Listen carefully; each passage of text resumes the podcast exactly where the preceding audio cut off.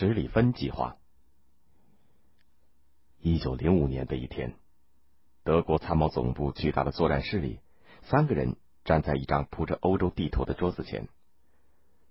地图的比例很大，一些不起眼的小城镇也清晰的出现在上面。看着地图上红蓝两色的箭头，德军总参谋长史里芬低声的问毛奇和瓦德西：“你们还有什么意见吗？”两个人摇了摇头，但目光中没有了以往的坚定和自信。这两个将领。在德国可以说是家喻户晓。毛奇是普法战争时的总参谋长，为德国统一做出了巨大的贡献。瓦德西是侵略中国的八国联军总司令，在欧洲有些名气。史蒂芬把他们请来，是因为看中他们的经验。他们讨论的计划太重要了，关系到德国能不能在一场争夺欧洲和世界霸权的战争当中获胜。不过，这样的重任由三个人来承担，确实沉重了些。事实明摆着，十九世纪七十年代，德国统一以后，正赶上第二次工业革命的浪潮，迅速发展的德国已经超越了法国和英国，仅仅落后于美国，国力跃居世界第二。经济的高速增长必然引起国际格局的变化。德国在争夺殖民地问题上和英国发生了激烈的冲突。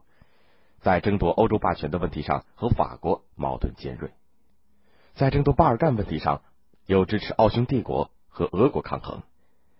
德国、奥匈帝国和意大利结成三国同盟，英国、法国和俄国结成三国协约。所以，德国和英国、法国、俄国的战争不可避免，迟早要发生。德国在地理位置上不幸的夹在三个协约国中间。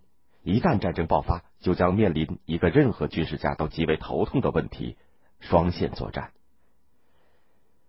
有什么办法呢？谁是敌人，由皇帝来决定；仗却要靠将领们来打。皇帝既然已经选好了敌人，他们的责任就是考虑如何获得胜利。要避免两线作战，就必须集中力量打掉一头，然后调转头来对付另一头。英国暂时不必考虑，因为隔着海峡，估计他们不能迅速参战。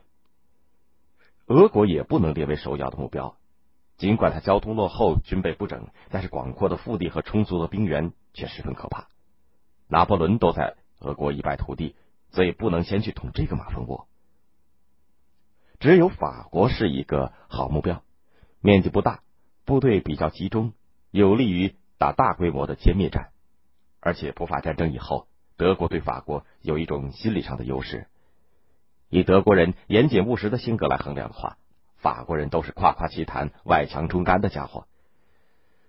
再说进攻法国以后，估计效率极低的俄国来不及在短时间内完成动员，即使动员了，俄国落后的铁路运输也来不及把部队赶快送上前线。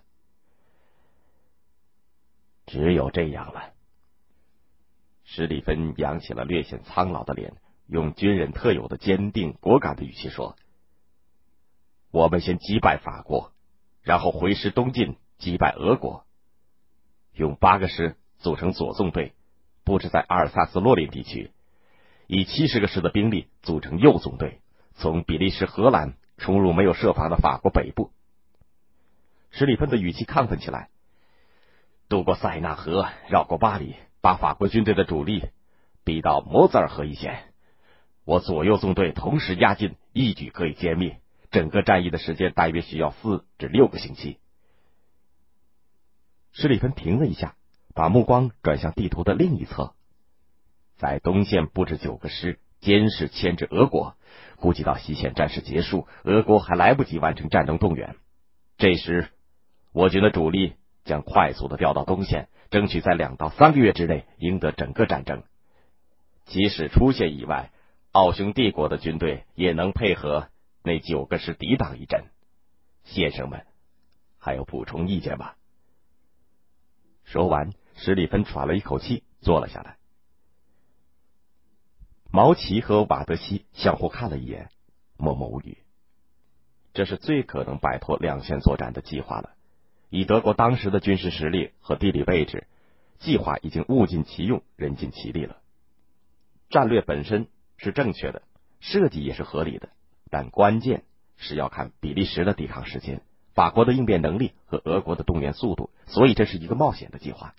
史蒂芬心里很清楚这个计划的弱点，所以后来在临终的时候还念念不忘的叮嘱接替他担任总参谋长的小毛奇，千万不要削弱我的右纵队。历史证明他的担心不是多余的。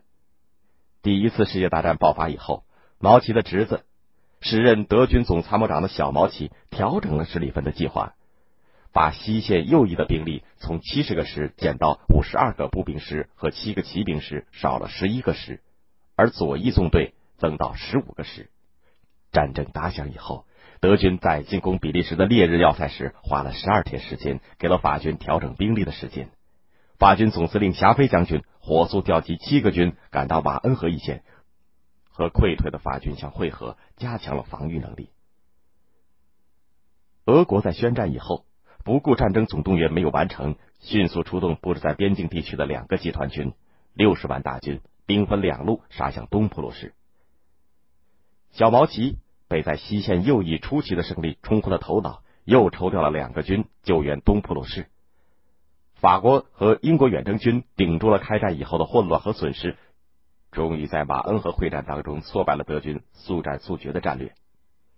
当马恩河前线德军全面退却的消息传到小毛奇那里以后，这位德军总参谋长知道一切都完了。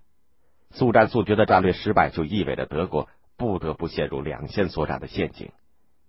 他垂头丧气的向皇帝威廉二世报告说：“陛下。”我们输掉了这场战争。史里芬的计划终因过高的估计了自己的力量，错误的估计了对方，而遭到失败。